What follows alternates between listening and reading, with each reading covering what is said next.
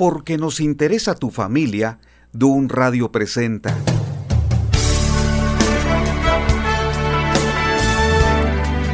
...50 días ordenando mi casa...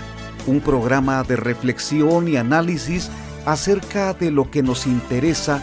...para que la familia se encuentre en mejores condiciones... ...quédate este tiempo para retroalimentar este programa... ...comenzamos... ¿Qué tal? Gracias por acompañarnos en este programa 50 días ordenando mi casa. Me siento muy privilegiado y también agradecido con Dios por la oportunidad de compartir este tema con ustedes. Los invito para que reflexionemos en cuanto a un asunto que es bastante delicado porque se trata de algo que nos está afectando, la pandemia COVID-19 hace tan solo unos cuatro meses cuando nos enteramos de los primeros casos y cómo estaban afectando la vida nacional, no solamente de México, sino algunas otras naciones latinoamericanas, entendimos que era un problema que a nivel mundial ya se había tratado y estaban colocando focos rojos, pero todavía no entendíamos la magnitud o lo que podría suceder aún en los rincones de los pueblos, los ejidos, los ranchos, así como en las grandes ciudades. El contagio a nivel generalizado. Esto ha sido de verdad una lucha tan intensa que aunque todavía el gobierno no se considera rebasado, porque todavía en sus cifras mencionan que aún todavía hay camas, hay disponibles espacios en los centros hospitalarios, pero lo que estamos escuchando es verdaderamente preocupante. Antes oíamos de noticias de personas que no conocíamos, que eran infectadas con COVID. Después, la noticia era de algunas personas conocidas de nuestros amigos. Posteriormente se fue acercando más el problema a nuestros amigos muy lejanos. Y luego el problema se desarrolló aún en nuestras casas con algunos familiares que declaran que es insoportable lo que están viviendo. Lo peor de todo, algunos anuncian, todavía no llegamos al nivel máximo de este problema. Aún vienen cosas diferentes o cosas nuevas como los problemas económicos, la falta de empleo, la pérdida de la adquisición monetaria, así como otros conflictos que están causando tanto daño a la familia.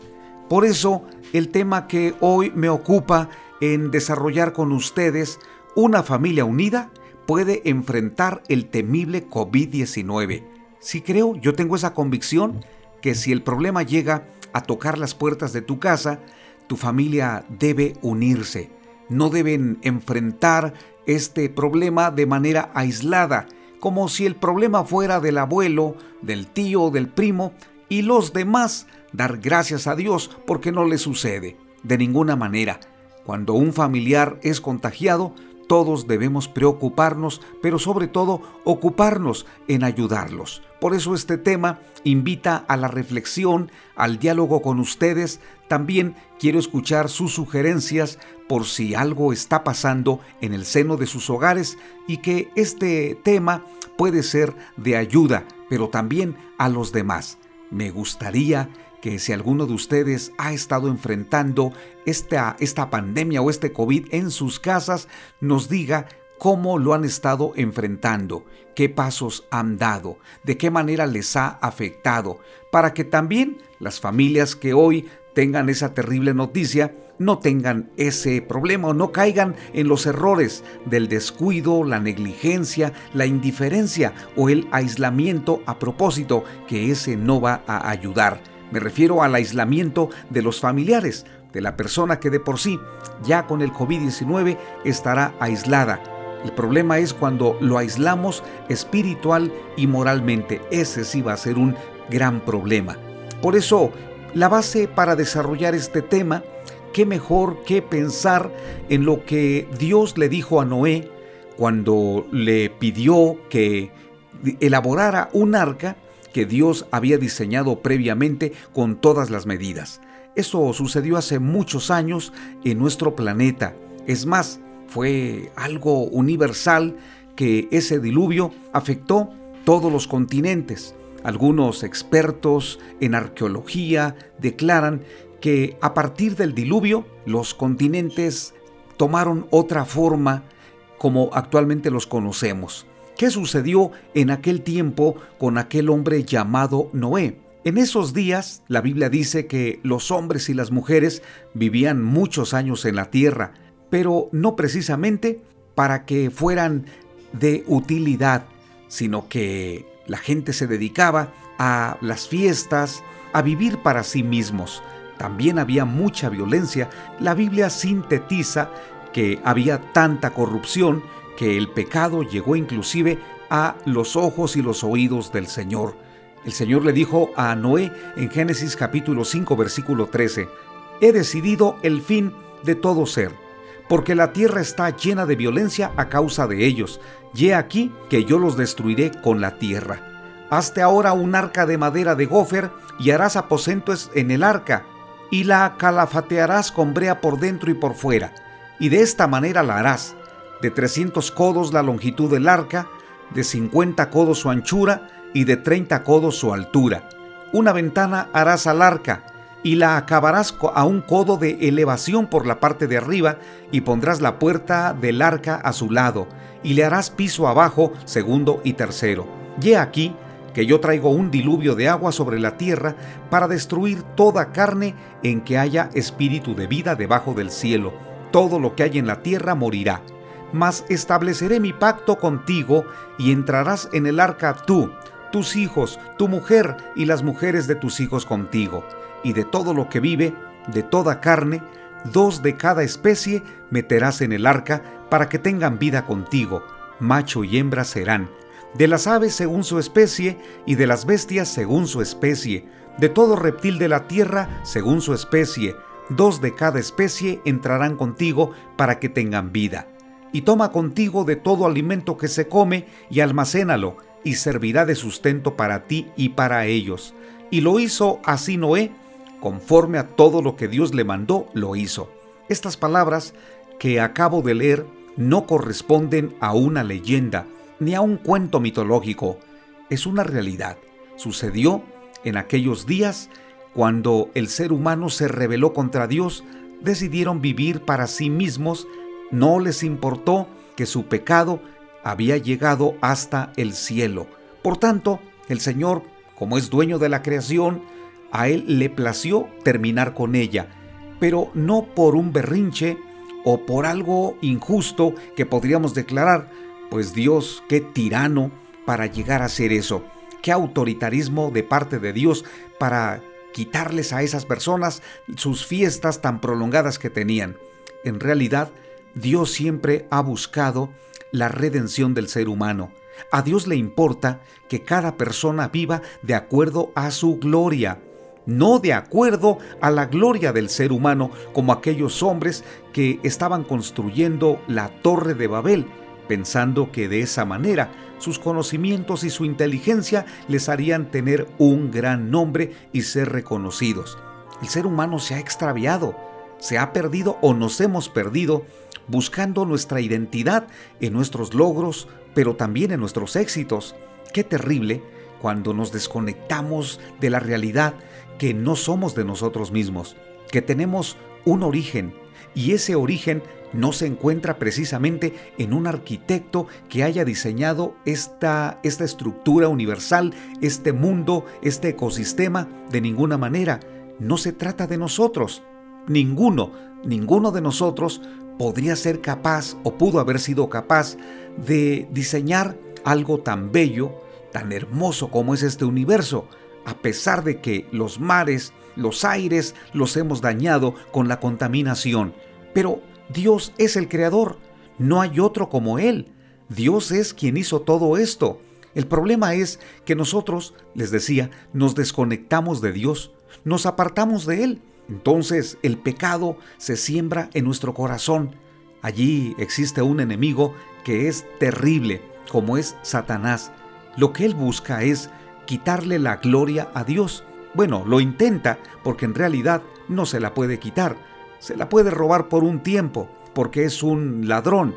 Lo hizo cuando allá en sus orígenes, cuando el Señor lo creó como un querubín, como un ángel sumamente hermoso, pues él, en lugar de reconocer que tenía un creador, él asimismo buscó ser adorado como si se tratara de un Dios, pues no lo hizo solo. Muchos ángeles fueron arrastrados por su capacidad de seducción, y esos ángeles, la Biblia menciona en Apocalipsis, que aproximadamente era como una tercera parte de los ángeles que Dios había creado. Allí formó una coalición. Miren qué forma tan tan astuta de ese enemigo para robarle la gloria a Dios, arrastrando a seres perfectos, seres angelicales, que cayeron en su trampa. La Biblia dice que Dios los ha destinado por su desobediencia al infierno, al tormento, al lago de fuego, que ha sido preparado precisamente para ellos, por su rebeldía, por su actitud nefasta de no darle la gloria a Dios. Esos demonios no se quedaron tan contentos con que un día su destino sea el infierno. Hoy están buscando todas las maneras de seducir precisamente a hombres y a mujeres para que en lugar de reconocer que tenemos un creador, admitamos que nosotros somos autosuficientes, que no necesitamos rendirnos, ni humillarnos, ni doblar nuestras rodillas al Señor Dios Todopoderoso. Qué astuto es el enemigo porque lo ha, lo ha logrado con mucha gente, muchas personas en cualquier continente, en cualquier ciudad, aún en los lugares más pequeños. ¿Cuántas personas le han dado la espalda a Dios o bien mezclan la religión con actos oscuros de ocultismo, como por ejemplo la adoración a la Santa Muerte? Dios no aprueba que se adore a algo que Él no creó. Y aunque Dios lo hubiera creado, Dios dijo en Éxodo capítulo 20, no tendrás dioses ajenos delante de mí, no los adorarás, no los honrarás. Y también dijo, no te harás imagen de nada de lo que esté aquí ni de lo que esté arriba. Dios fue muy claro al respecto, porque Dios nos creó para recibir la gloria, para que en cada uno de nuestros actos, nuestros pensamientos y nuestros hechos nosotros declaremos, tú eres mi Dios. Pero, les decía, en muchos lugares la gente se ha extraviado por causa del el desconocimiento o bien por no aceptar el Evangelio. El Evangelio, las palabras de Jesucristo que producen vida y paz. En aquel tiempo, en el de Noé, la gente se perdió y miren que era el comienzo de la creación. Todavía no existían generaciones abundantes como hoy día eran los primeros habitantes, pero ya se habían corrompido, porque el pecado de Adán y Eva los había llevado a ese punto, a la perdición, a la maldición. Cada vez que alguien le daba la espalda a Dios, inmediatamente escogía el camino ancho, como Jesucristo así lo mencionó, o la puerta ancha, para seguir con sus propios planes o sus propias ideas. Y sí que somos demasiado listos para hacer lo malo. Nos cuesta mucho hacer lo bueno. Es más, nos oponemos a hacer aquello que es bondadoso. Pero para lo malo, con qué facilidad nuestros pies, nuestras manos, nuestra boca se mueven para hacer algo indebido. Y no es porque estemos diseñados para la maldad. Dios nos diseñó para darle la gloria, pero nuestra naturaleza no regenerada nuestra vida, nuestra alma, nuestros pensamientos que no tienen a Jesucristo en el corazón, inmediatamente están inclinados por aquello que es malo. Esa fue la generación en el tiempo de Noé. Y Dios dijo que enviaría la, terminación del mundo a través de un diluvio. Dios enviaría aguas, enviaría el Señor agua suficiente como para que la tierra fuera inundada y toda especie y aún toda persona muriera. Dios no fue injusto, no fue arbitrario, porque Dios es santo, Dios es justo, Dios es perfecto y es misericordioso. Creo que esas dos facetas del carácter de Dios tal vez nos cuesta hoy tanto entenderlas por no leer la Biblia. Si tú lees la Biblia, te darás cuenta que Dios es perfecto. El Señor actúa por santidad, porque Él dice, como yo soy santo, ustedes también deben ser santos. ¿Qué sucedió con esas generaciones? Se corrompieron. La santidad no significa que van a ser personas religiosas apartados absolutamente de todo el mundo. Pues no, Jesucristo dijo que estamos en el mundo. Cuando Él habló con su Padre, le dijo, no te pido que los, que los quites del mundo, sino que los guardes del mal. ¿Qué pasó con aquella generación? que no fueron guardados del mal porque sus intenciones, sus planes y sus propósitos estaban enfocados en hacer lo malo. Dios se dirigió a Noé y le dijo que construyera un arca. Pero aquí hay algo importante porque el tema que hoy estoy desarrollando eh, es con tu familia unida pueden enfrentar al temible COVID-19. Era tan temible el diluvio y fue tan temible que arrasó no con la mayor parte de la raza humana, con todos, excepto Noé y su familia. Dios le habló a Noé de una manera tan clara, mencionando a su familia cuando le dijo en el versículo 18, Mas estableceré mi pacto contigo, y entrarás en el arca, tú, tus hijos, tu mujer y las mujeres de tus hijos contigo. Allí te das cuenta que Dios separó a una familia, la familia de Noé. ¿Por qué ellos? ¿Por qué no se le dio oportunidad para que otras personas entraran en el arca? Sí se les dio oportunidad. ¿Cuánto tiempo crees que Noé tardó construyendo esa arca, buscando madera y luego preparándola y terminando el proyecto, luego buscando a los animales, porque el Señor le dio instrucciones que debía ser macho y hembra? ¿Cuánto crees que le llevó buscar a los elefantes, a los leones, a los reptiles? ¿Cuánto tiempo? Muchísimo. Todo ese tiempo, el arca que la gente vio que Noé estaba levantando en un lugar donde no había agua, era una señal, era un testimonio para que ellos entonces reaccionaran y preguntaran, ¿qué está pasando en la tierra? ¿Qué está sucediendo? ¿Habrá un mensaje del cielo que no estamos escuchando? ¿Deberíamos poner atención en algo donde hemos cerrado los oídos? Ese era el mensaje, ese era un símbolo del Evangelio de Jesucristo. La presencia de Noé construyendo esa arca representaba no solamente el juicio de Dios sobre la tierra, también la oportunidad y la esperanza de que la gente entendiera que Dios estaba buscando redimir a la humanidad. Redimir quiere decir perfeccionarla mediante la obra de Jesucristo en la cruz. Por eso, cuando el Señor Jesucristo habló de su segunda venida, que la esperamos y rogamos que sea muy pronto para que Él cumpla sus propósitos eternos, comparó esa segunda venida con lo que estaba sucediendo en el tiempo de Noé y dijo que así como en los días de Noé, así sería su venida. ¿Qué pasó en ese tiempo? Él dijo, se casaban y se daban en casamiento y la tierra estaba corrompida consideremos lo siguiente. No estamos nosotros viviendo algo exactamente como un diluvio porque solamente se salvó una familia. Imagina que esta pandemia COVID-19 fuera como el diluvio, pues realmente solo se salvaría una familia de todos los continentes.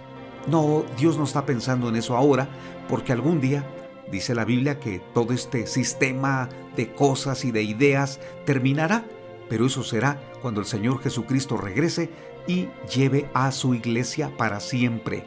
¿Qué está pasando entonces con el COVID-19?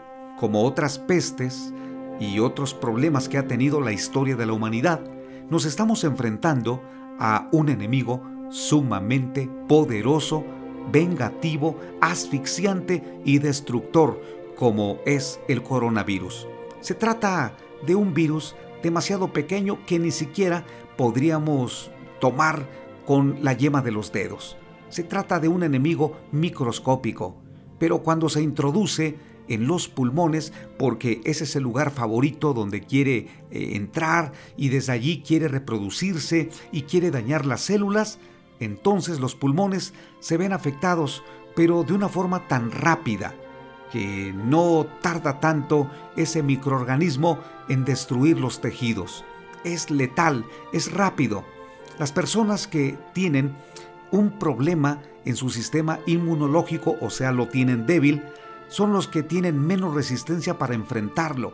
Por eso los expertos en salud han dicho que este virus es más fuerte, es más letal en aquellos pacientes o en aquellos enfermos que padecen hipertensión, diabetes y algún otro problema respiratorio.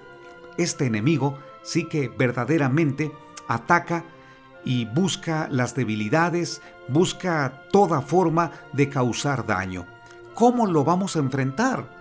De una forma técnica, se nos ha dicho que utilicemos algunas herramientas o recursos como el cubrebocas, la sana distancia, lavarnos las manos, utilizar gel, colocar un tapete a la entrada de las casas o de los negocios para colocar allí los pies y limpiar los zapatos, en fin, todas esas formas me parece que son técnicamente saludables, importantes, que debemos llevar a cabo. Pero ya cuando el virus ha entrado y, está contaminando, no solo a una persona, sino a sus familiares y también al resto de la población. ¿Cómo lo podemos enfrentar? ¿Solamente aislando al paciente en una habitación o llevándolo a algún hospital para que le provean de oxígeno? ¿Existe algo más? Por supuesto, existe algo más. Y esta, esta debe ser la ayuda espiritual o el tratamiento espiritual que todo paciente va a necesitar, lo mismo que su familia. Les voy a contar esto.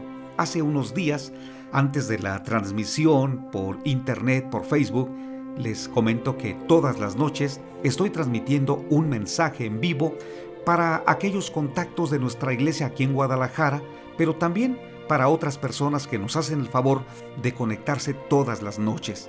Antes de la transmisión de ese programa, recibí el mensaje en un grupo de WhatsApp donde formo parte que uno de mis amigos había fallecido por COVID-19.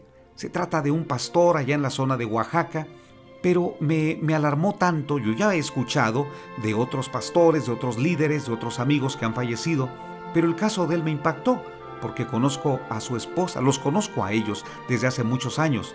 Apenas hace unas cuatro semanas falleció el, el papá de la esposa de él. Así que pensé, otra crisis más, una tribulación más, para esta familia. Comencé a orar por ellos, luego me di cuenta o también escuché que los problemas económicos eran muy grandes porque las funerarias, o la funeraria mejor dicho, les estaba cobrando una cantidad bastante alta por todos los trámites. Tuvimos que apoyar, porque esa es la mejor manera, apoyar económicamente, pero también el respaldo moral y espiritual. ¿Qué podría estar pasando con aquella esposa cuando está sepultando a su esposo. Y fue una novedad, fue una sorpresa, porque ellos son jóvenes, tenían buena salud, con un ministerio próspero, con planes y proyectos. Estoy seguro que ellos tenían en sus planes un diseño de trabajo para muchos años. Pero todo eso expiró. ¿Cómo cambia la vida en minutos, en instantes? ¿Qué decirle a los dos hijos que están viviendo con desesperanza ese momento que es atemorizante e insólito, pues los hijos necesitan también el consuelo, el ánimo. La verdad es que en esos casos nos faltarían palabras, porque las palabras no son suficientes, mucho menos, mucho menos simplemente decirles te doy el pésame. Lo que esas personas necesitan es la oración, si nosotros oramos por ellos donde nos encontremos, estamos estableciendo una conexión con Dios para que Él los consuele y los aliente. Escuché cuando se daban los primeros casos de fallecimientos, tanto en Italia como en España, como también en el Reino Unido, que cuando una persona era conducida al hospital y allí fallecía, ya no tenía los, los familiares perdían toda posibilidad de tener contacto, inclusive en esos casos tenían que cremar al cuerpo. Cuando yo escuché eso pensé, ¿qué pasaría en nuestro México? ¿Qué podría pasar en nuestra sociedad? ¿A qué nos estamos enfrentando? Porque para que los países hayan cerrado sus fronteras, también para que hoy hablemos de más de 3 millones de personas contagiadas en los Estados Unidos, más de 2 millones de contagiados en Brasil, más de 320 mil personas contagiadas en México. ¿Qué está pasando en el mundo? ¿Qué tipo de virus hoy está enfrentando nuestro planeta? ¿Qué está sucediendo en los laboratorios para buscar las vacunas adecuadas? Lo cierto es que el mundo en, en asuntos de salud se está moviendo, están haciendo su trabajo, buscando una vacuna efectiva que inmunice a toda la población.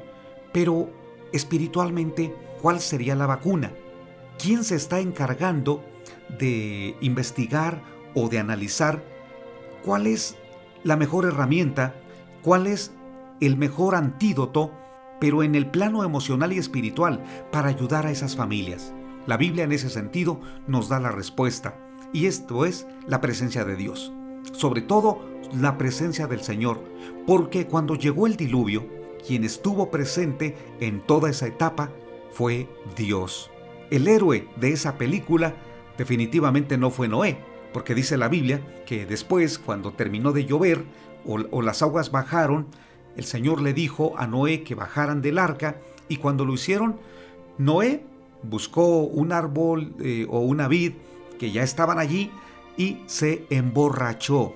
En lugar de darle la gloria al Señor por mucho tiempo, él tomó una bebida y se embriagó. Qué, qué fácil es olvidar que Dios nos, nos fortalece, que Dios nos bendice y que Él nos libra de una muerte segura. Se nos olvida. Sucedió con Noé, sucedió con su familia. ¿Por qué? Porque nosotros somos de carne y hueso. No justifico que por ser de carne y hueso cometamos errores, pero sí soy realista. Uno de los problemas más serios que nos afecta para enfrentar una enfermedad, cualquier tipo de violencia, cualquier cosa que hoy nos esté lastimando, uno de los problemas más serios es la falta de fe. Sí, queridos amigos y queridas amigas, el problema más grande es la falta de fe. Porque si Dios permite que una familia o alguien sea contagiado, es porque el Señor tiene una lección que darnos. Yo así lo veo. Así le he dicho a aquellas personas a las que les he llamado y los estoy ayudando en un sentido moral o espiritual. Les he dicho, ¿qué lección, o más bien les he preguntado, ¿qué lección espiritual estás aprendiendo? Te está dando Dios un mensaje para valorar la vida, pero también para reconocer que eres finito, eres temporal, ¿Eres de carne y hueso? Reconoce a Dios, búscalo con todo tu corazón y prepárate para la eternidad. Así como te estoy diciendo estas palabras, no es fácil, me resulta muy difícil, porque tengo que ponerme en los zapatos de las personas que están sufriendo. Pero también sé que solamente la familia, cuando está unida, se apoyan unos a los otros, pueden enfrentar cualquier tipo de situación como una pandemia. Por eso, cuando escuches que algún familiar está viviendo un conflicto serio, ayúdalo. Pero también una forma de anticipar o prevenir es, cuídate. Porque si tú te contagias y eres un paciente asintomático, la verdad es que si te acercas a alguien que es vulnerable, lo vas a contagiar y él probablemente no resista como tú. Por eso, si vas a salir, que sea realmente algo esencial y también en la calle, Toma todas las medidas. Cuando regreses a casa, báñate, lávate las manos, sigue todas las reglas. No estoy exagerando, simplemente estoy hablando de cómo una familia se puede cuidar a sí misma y también cuidar a los demás. Cuando hablé del asunto de fe, les quiero hacer saber que cuando hablamos con Dios, podemos colocar en sus manos lo que más nos duele. Podría tratarse de un paciente que tenemos hospitalizado. Vamos a orar por él. Podría tratarse de alguien que está por recibir el resultado de la prueba. Vamos a orar por él. Podría ser alguien que no tiene trabajo. Vamos a orar por él. ¿Por qué? Porque los problemas colaterales o efectos secundarios del COVID, o tal vez hasta primarios, son la pérdida del empleo, que no hay alimentos, no hay dinero, no hay recursos y con ello se generan otros problemas en la familia. Por eso, el gran reto durante la epidemia COVID-19 es mantener a la familia unida. Ese es mi gran desafío. Yo quiero luchar por lograr una familia unida. También tú tienes que intentarlo. Debes esforzarte. Si eres el adulto o el joven o el hijo o, el papá o la mamá, tienes que intentarlo. Esfuérzate, dile al Señor que renueve tus fuerzas porque es un asunto no fácil. Pero quiero que sepas que desde un radio te respaldamos, te apoyamos, todo el equipo de locutores, el equipo de producción, el equipo técnico, el equipo ejecutivo, todos, todos oramos por ti, te respaldamos. Gracias por escuchar este tema y te invito para que día a día te conectes aquí en Dun Radio para escuchar los temas, también escuchar buena música que siempre te va a motivar a la reflexión y a la toma de buenas decisiones. Soy Constantino Paras de Valdés. Que tengas un gran día.